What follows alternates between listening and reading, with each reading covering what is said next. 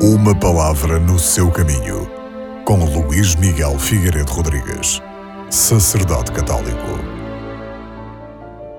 Neste domingo celebramos a festa do batismo do Senhor.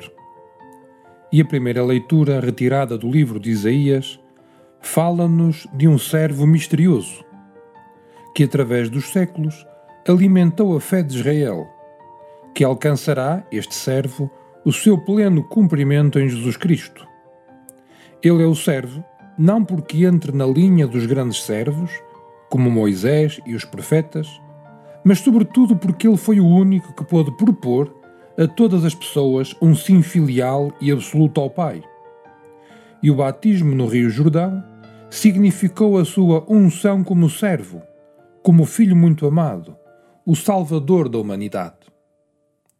Os traços do rosto do Messias começam já a aparecer neste livro de Isaías, onde se diz que naquele dia sairá um ramo do tronco de Jessé e um rebento brotará das suas raízes.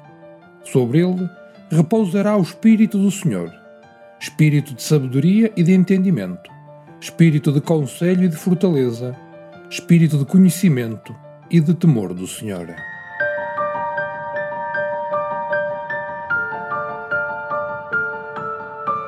Uma palavra no seu caminho.